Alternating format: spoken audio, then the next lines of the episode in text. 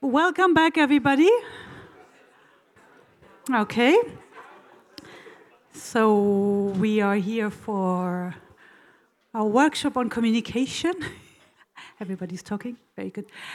Um, well, welcome back. I hope you had a good lunch and uh, digested some of the discussions before and continue to um, talk about those. I'm very happy and very pleased to uh, welcome Annie Neimand, Neimand um, she is a research director of Frank Academy at the University of Florida, and she's going to talk a bit about what they're doing over there. Um, her main interests are in social science for communicators, for how do we communicate and how do social change leaders should communicate the best, and that's where she has done a lot of research in, and that's what she's going to talk about.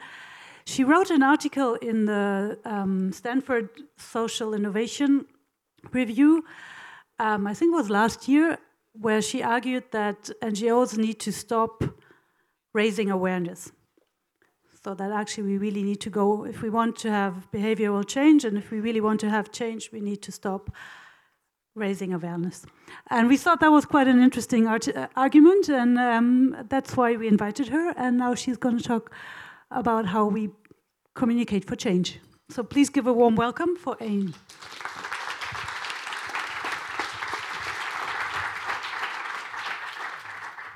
Thank you so much. Is this going to magically, hooray, go? All right, well, I'm Annie Neimand. It's pronounced Niemand. Um, and I am, in case you were wondering, and um, I am from the University of Florida, where I am the newly appointed research director for the Center for Public Interest Communications. We are housed in the College of Journalism and Communications, and Frank is a conference much like this one that is housed within that college as well, where we bring together strategists, communicators, activists, and scientists to think through how we drive positive social change. And I'm also a PhD candidate in sociology sociology, and I will be an official PhD this summer. So uh, this is my last big talk before. I'm very excited. And I am just so honored to get to share these ideas with you. I love being in a room full of people who go to sleep and wake up thinking about how to make the world a better place. I feel like I'm among my people when I am in a room like that, so that's that's really great. And like many of you in this room, I also go to sleep and wake up with some questions. Questions like, why is it so hard to get people to care about our message? Do you go to sleep wondering this, right? The, the, issues you're working on are so incredibly important. The political, economic, cultural, environmental issues that are facing our society today are so incredibly important. Yet sometimes it feels like people don't care or they're just tuned out. They're watching the Kardashians instead of thinking about climate change, right? What's going on? Or, why don't people act to end racism? Why don't people act to end xenophobia? Why don't people act to end environmental degradation? These are questions that I go to sleep and wake up thinking about. Now, some believe that people are failing to act because they lack information. So, this is the idea that if we just make people more aware, if we just give them more information, then surely they'll act in the interest of that issue, right? There is a name for this in science. It's called the information deficit model, and it has a fancy definition, but I encourage you not to write it down. Here's a better way to remember the information deficit model it's a lovely unicorn. It's beautiful, it's magical, and I hate to break it to you guys, but unicorns don't exist and neither does the information deficit model. As soon as it was theorized, it was debunked. Just giving people more information does not mean that they will act. Instead, when you look at all of this science, what it tells us is that people don't act not because they don't have enough information. People don't act because they don't care or they don't know how. So, as strategists, as change makers, it is our responsibility and our duty to design communication strategy that helps make the communities that you're trying to reach care as much as you do and know exactly how to act. So, uh, my colleagues and I at the University of Florida have been working to develop what we call the strategic communication framework for everything. You can literally use it for, for everything internal communication, external communication, getting your partner to empty out the dishwasher. It works for everything. Uh, this is rooted in years of practice. Our staff is made up of people who've worked at the Robert Wood Johnson Foundation, the Washington Post, and it's also staffed by scientists like myself. And we looked through all the research and we looked through a history of practice, and we found that this framework, this four question framework, can help change makers think more strategically about how to design for social change. Now, when I first started doing this work, I thought a strategic communications plan was this really big, dissertation sized playbook that only the communication staff spends months and months and months putting together and then disseminates it and everyone memorizes it, and then that's the communication plan. But nobody has time for that. And everybody should be a communicator on your issue. And by the time you would have finished that gigantic strategic communication plan, it would have been outdated. Communication today, especially in the area of social change, requires us to be flexible and agile and to be able to shift on a moment in a moment. So I want to share this, I call it black magic, but it's a four question framework with you. And we're going to go through each question. I'm going to share some of the science and case studies that support these questions. But I want you to be thinking about projects that you're currently working on as well and use these questions to think through those. So here they are. So take out a piece of paper, maybe your cell phone or a laptop, and I want you to think for a moment how you would answer each of these questions.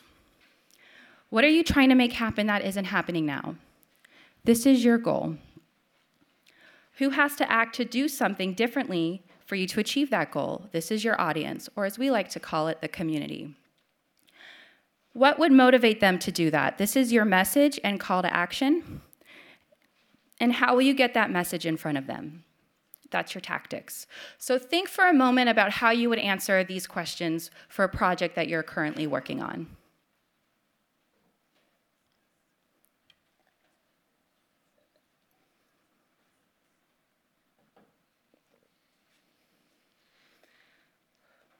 Okay. I only have 30 minutes, I'm sorry. gonna go quick, baby. Okay. Um, so, question one What are you trying to make happen that isn't happening now? This is about uh, picking a goal that will help you achieve the overall mission of your organization. Whenever I work with organizations or partners, usually their, their goal looks something like this raise awareness of, or something like this let's end racism, let's end uh, sexism. But the problem is, these are really big abstract goals. And if you were to tell me to go out and do those things right now, I would have no idea where to start. And I'm somebody who thinks about these issues and studies them. So if you're asking a community of people to go out and end something, you have to be more strategic with how you guide them to do that. So when you're thinking about strategic communications, you have to think about your goal as a deliberate choice. This is a path that you're choosing to take your organization in order to achieve a larger goal.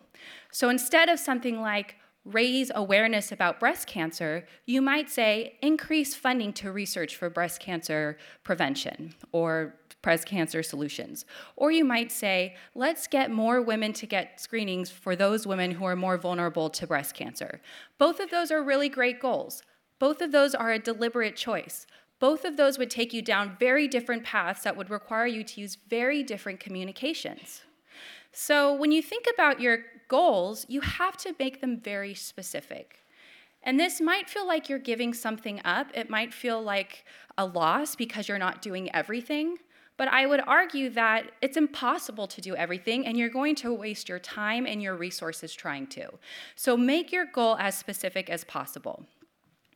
When, we, uh, when my team and I present this work, we like to play this game called Better Goals to help you start thinking about how you would design these sorts of goals. So I'm going to put up one goal, and I want you to think about how we can make it better, and maybe someone can raise their hand and uh, give an example of how we can make it better. Okay, raise awareness of the melting ice caps and the impact on our environment. How can we make that one better?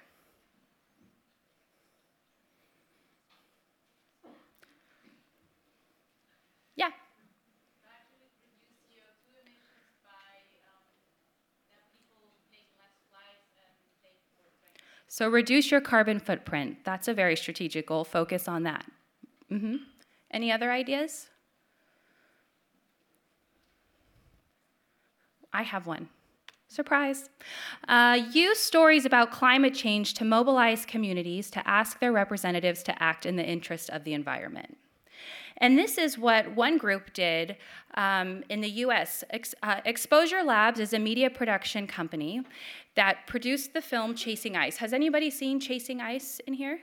Chasing Ice is a climate change documentary that is dressed up as an adventure film in order to bring in a new audience, adventure seekers, into the discussion of climate change. And it follows a time lapse photographer as he's on a quest to capture footage of the melting ice caps. And through his stories, you've become as empathetic and you care as much as he does about the melting ice caps. So it's a very interesting and strategic use of story to talk about an issue. But was, what was really interesting is that Exposure Lab also has a social impact team. And they crafted a campaign that used that film to mobilize people around the issue. So they targeted a district in Ohio and they would show screenings in this district in Ohio for people who were maybe the movable middle. So, not the environmentalists, not the climate deniers, but people in the community who could go either way or never really thought about it. And they held these screenings at churches, they held these screenings for clubs for boys and girls, they held it at factories where people work. And after the film, they talked about it. And then after they talked about it, they allowed people to write a note to their representative, Congressman Tiberi, who at, at that point was a climate denier. And they asked him to switch his stance on climate change. And after three months of doing so, he switched his stance. So, that is an example of creating a more specific goal that, if achieved, it could have a bigger impact on the larger issue of ending climate change, right? Get a climate denier who's making policy decisions to switch his stance. Let's do one more. Okay, support marriage equality. What would be a better goal?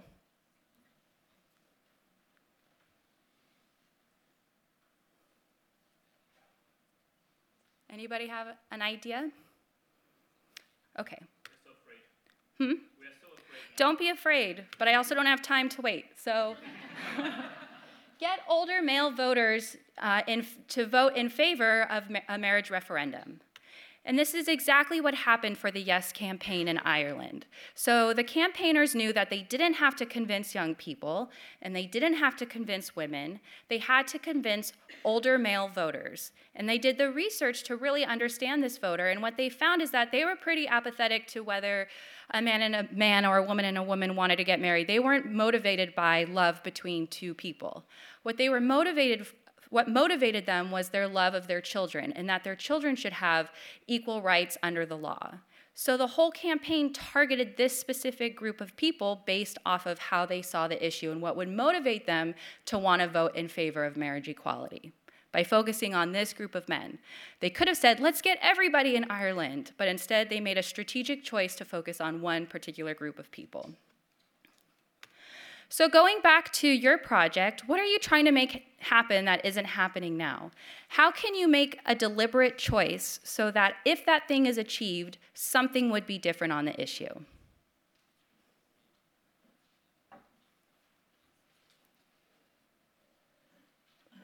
Okay. So once you know what your deliberate choice is, once you know what your goal is, you could then do the work to figure out who is your audience, who has to do something they're not doing now for you to achieve that goal. And the answer is not everyone. We can't reach everybody. And often when I'm working with organizations, I say, who is important to reach for this project? And they say, I think everybody would care about this. I think everyone should act on this. But it's impossible to reach everybody. We all have different identities and different values and different motivations. How could we possibly reach everyone on our issue? It would be a waste of our time and resources.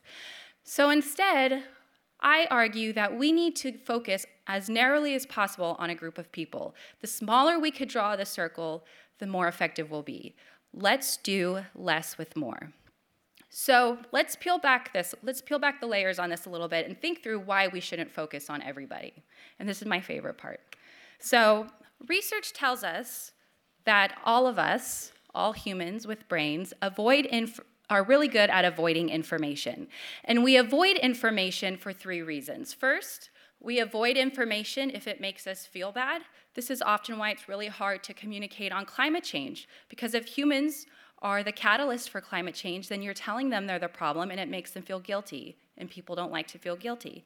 So people avoid information if it makes them feel bad. Second, we avoid information if it obligates us to do something we really, really, really don't want to do. And that's true even for life saving information.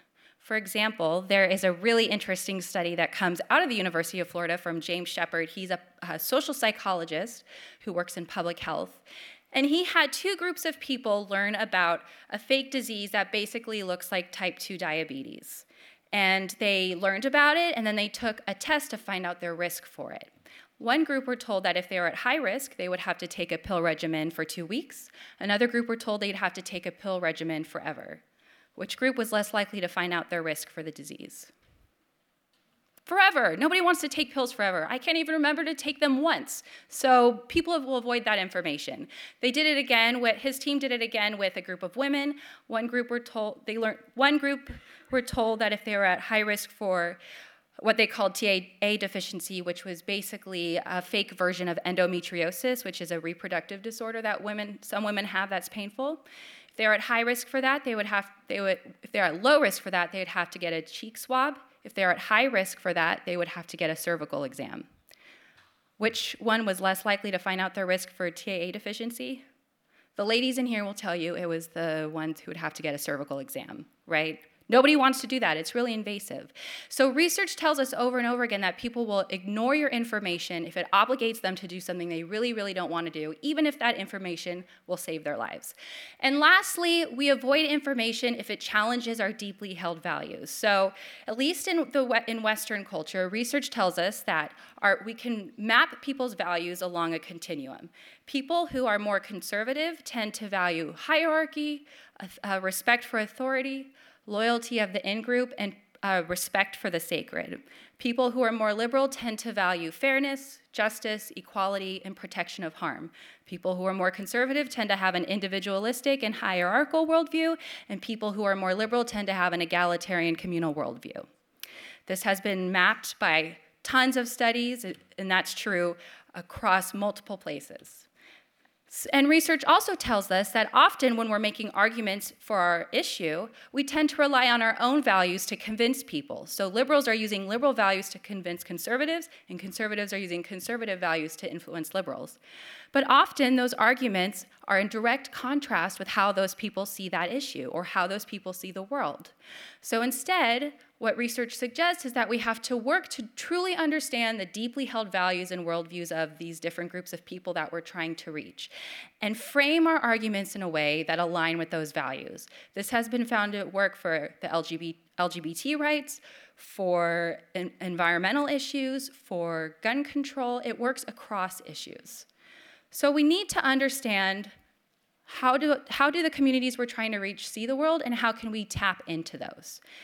Does your message make people feel bad, obligate them to do something they don't want to do, or challenge how they see the world? If so, you're potentially going to hit a wall.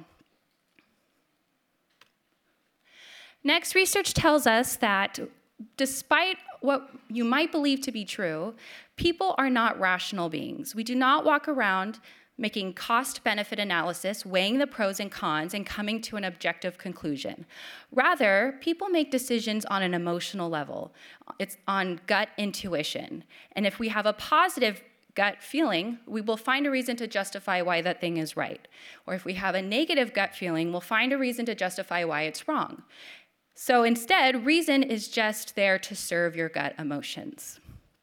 Even if what you believe is even if it's false even if it's bad information and you believe that it's to be believe it to be true even if it's scientifically unsound or objectively unsound. So the people that you're trying to reach are walking around making decisions and making judgments on an emotional level. So we need to be conscious of of our community and how they see these different issues in order to not trigger any of trigger any of those negative feelings.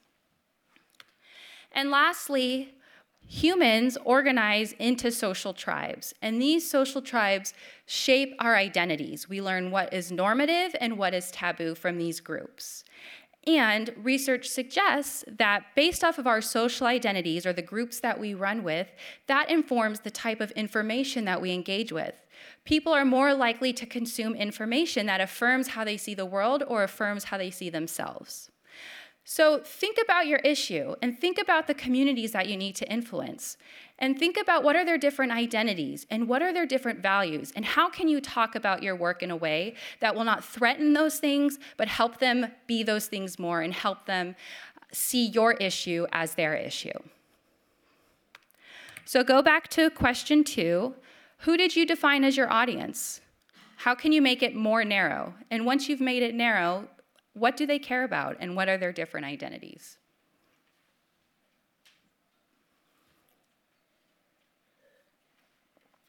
Okay.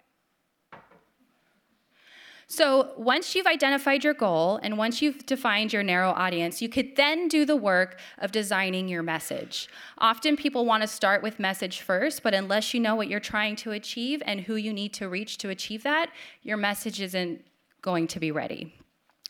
So, uh, my, the team that I work with really wants you to start thinking about communication as a gift you could bring your community or your audience. If people organize into social tribes and consume information based off of those social tribes and their identities, if people avoid information that makes them feel bad, how can we design our messages and communication in a way where it brings value to the community you're trying to reach?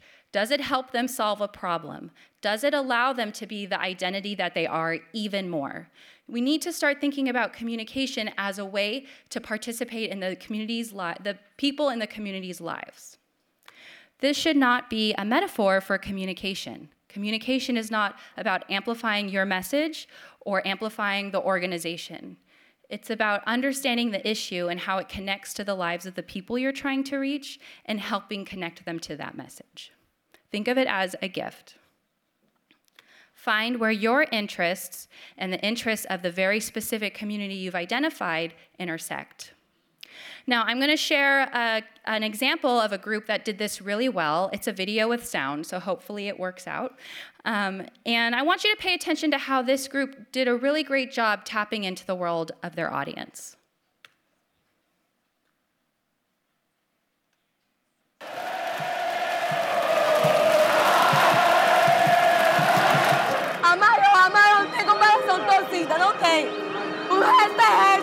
É tudo.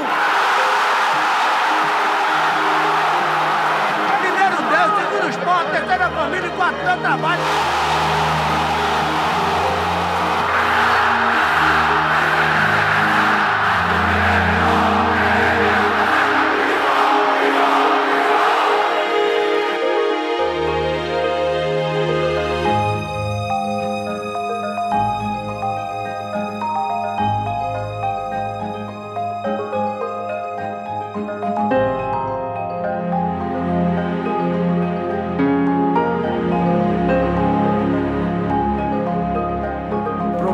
Seus olhos vão continuar assistindo o esporte. Que os seus pulmões continuarão respirando pelo esporte. Prometo que o seu coração sempre baterá pelo esporte.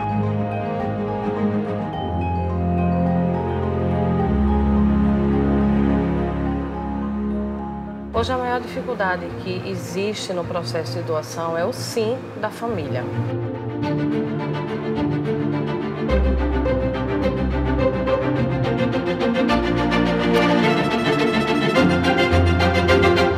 Sou rubro-negra até depois de morrer, irmão. Tem a alma é rubro-negra. Ainda mais se quando eu doar meus órgãos, pô, meu pulmão for pro cara do Náutico, torcedor do Náutico, ele vai respirar o esporte. A campanha atingiu números impressionantes. 51 mil torcedores se declararam doadores, uma quantidade superior à capacidade da Ilha do Retiro. A campanha do esporte eu não tenho dúvida alguma que se viu para que, aumentando a oferta de doadores, a gente conseguisse zerar essa lista, conseguisse realizar o transplante em todos que estavam precisando.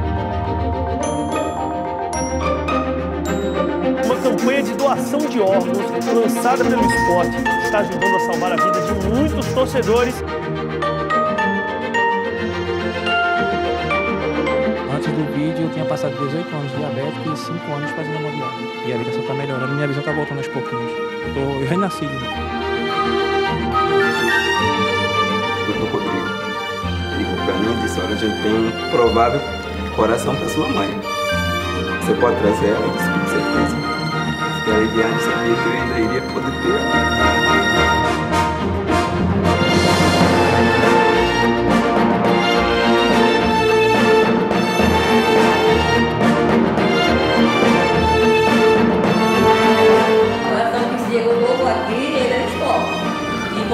O Sport vamos aí, torcida do Sport, vamos doar. Vamos né? Vamos, vamos parar.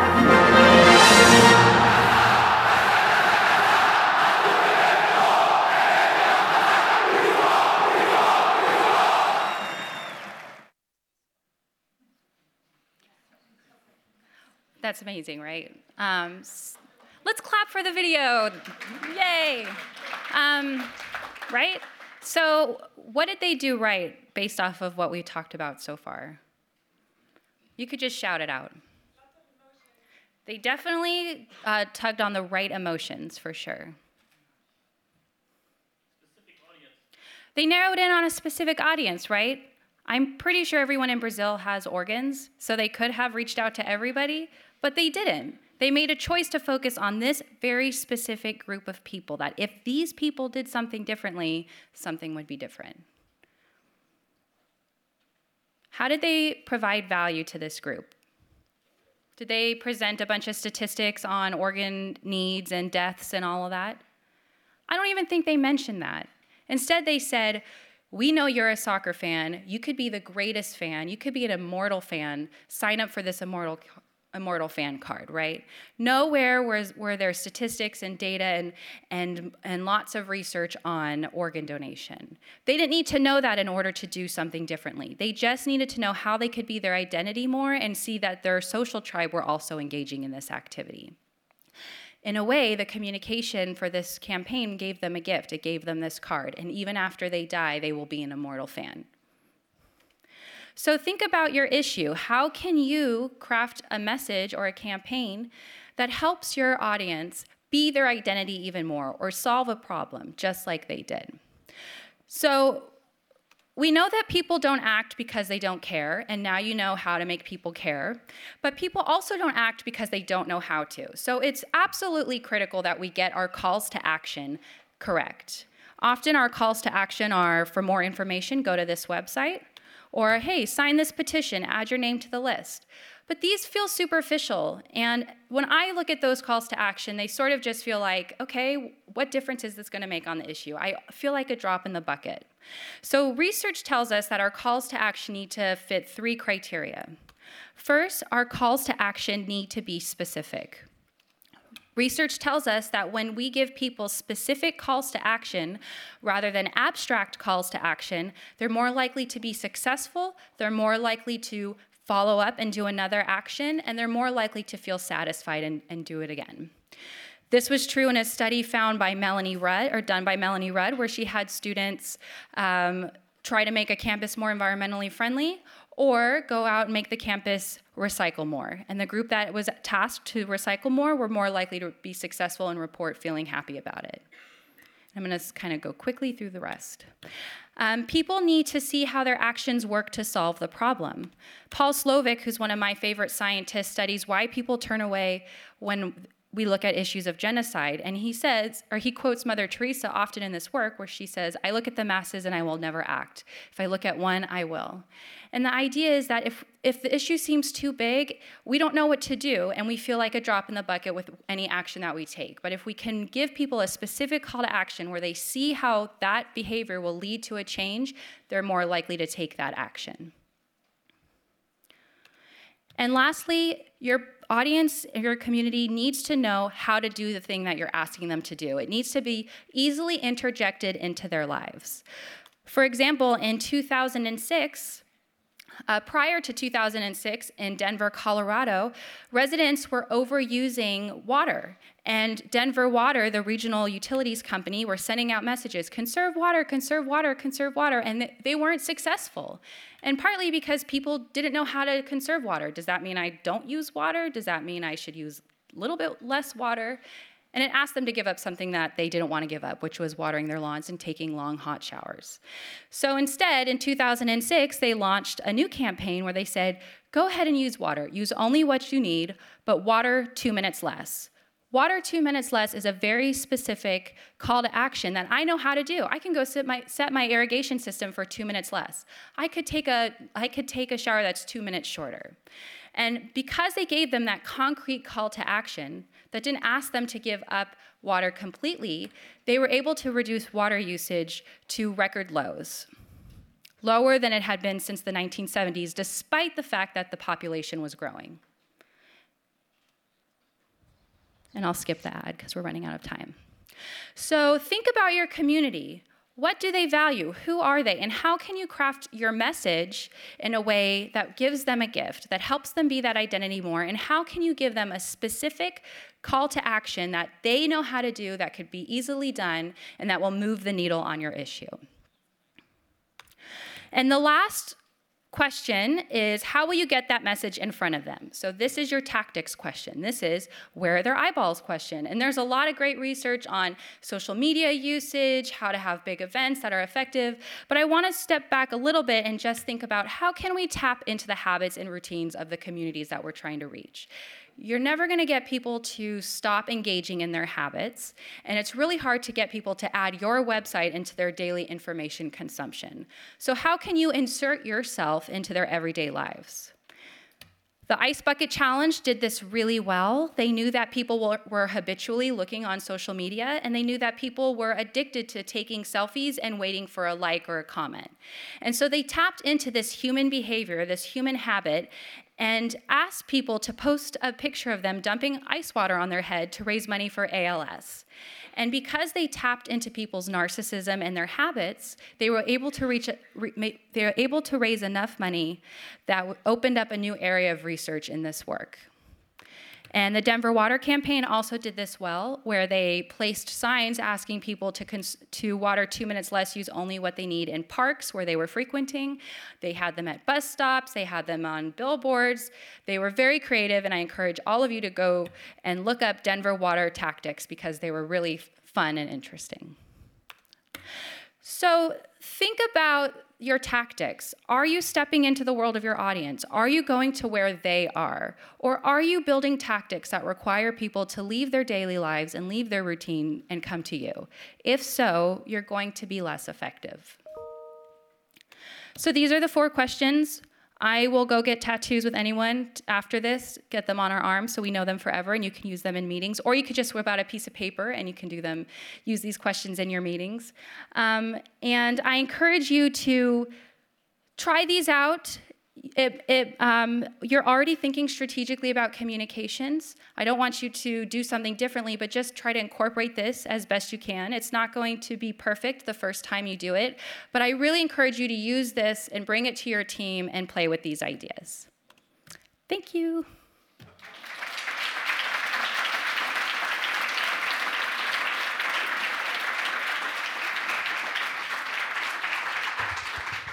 Thank you, Annie. That was entertaining. Um, is there as well? Uh, no, no. I mean, no, no, no. Um, this came this came out the wrong way. No, it was entertaining and very interesting and very insightful. And I wanted to know if anybody has a question or if you need to digest because actually we how are we doing on time? What time is it exactly? Fünf vor drei. So, like, we have three minutes left in this session. So, Sorry. is there any burning question? Somebody who has a very burning question? Otherwise, yes, there is from our social media expert as well. Um, first of all, thank you very much for this impressive presentation. I think it's uh, really impressive uh, to see like you Americans have the thing that you're sometimes very efficient. Um, so great for that. And my question is, um, do you think that this is true for everything? Um, so to say, um, is it always possible to narrow down the audience this way? Is it always possible to find a value for my audience? Um, or uh, do I sometimes just need money to feed people in Syria and uh, without giving my audience an, an, an sort of say plus? I would say yes even if your goal is to raise money for children in Syria, you have to raise that money from a g- group of people who have values and identities that you'll have to tap into to get them to donate. Um, what your tactics will look like, what their values will look like, will change by cultural context. And so we really have to think like anthropologists when we're designing this work. Um, once we've identified our communities, we have to go and look at their norms, their identities, their values, take the time to really get to know them. And you could do this through sort of being like a digital anthropologist, watching them online, or you can actually go to those communities and talk with people and, and observe as well. Okay, I see another one, one more question. Very good. Um, I had a question. I wanted to know if you were there this morning where there was a Mrs. Chouliaraki. I was not, sorry. Okay, because she was explaining that there is this trend of lifestyle solidarity where actually solidarity becomes a transaction. You give a mm-hmm. value, you, you will help someone only if you get something in return, mm -hmm. emotional gratification.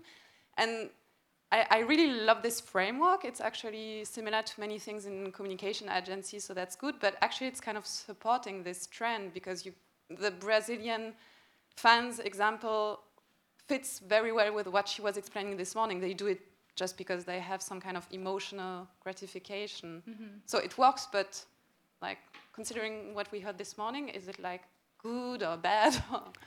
um, I think it's human behavior, and you can't get mad at us for being people. Yay, clap. One clap. Yes. Um, but I wouldn't say it's about transaction. You give me this and I'll give you that. Uh, research says that people need to feel a sense of fulfillment or they need to feel good about it. So I'm more likely to give to your cause if I experience what researchers call a warm glow, which is just feeling really good about it. It makes me feel good about myself, so I'm more likely to give. So sometimes it's about telling stories and creating calls to action where people feel a sense of fulfillment, like they're making a difference. Um, and I would say don't work against human nature if you don't have to.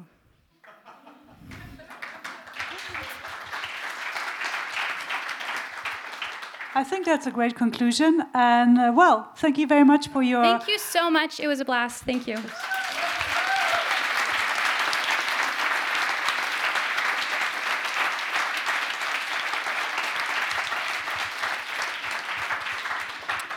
Okay, there's a 15 minutes break, 15 Minuten Pause und dann geht's weiter mit der nächsten Session.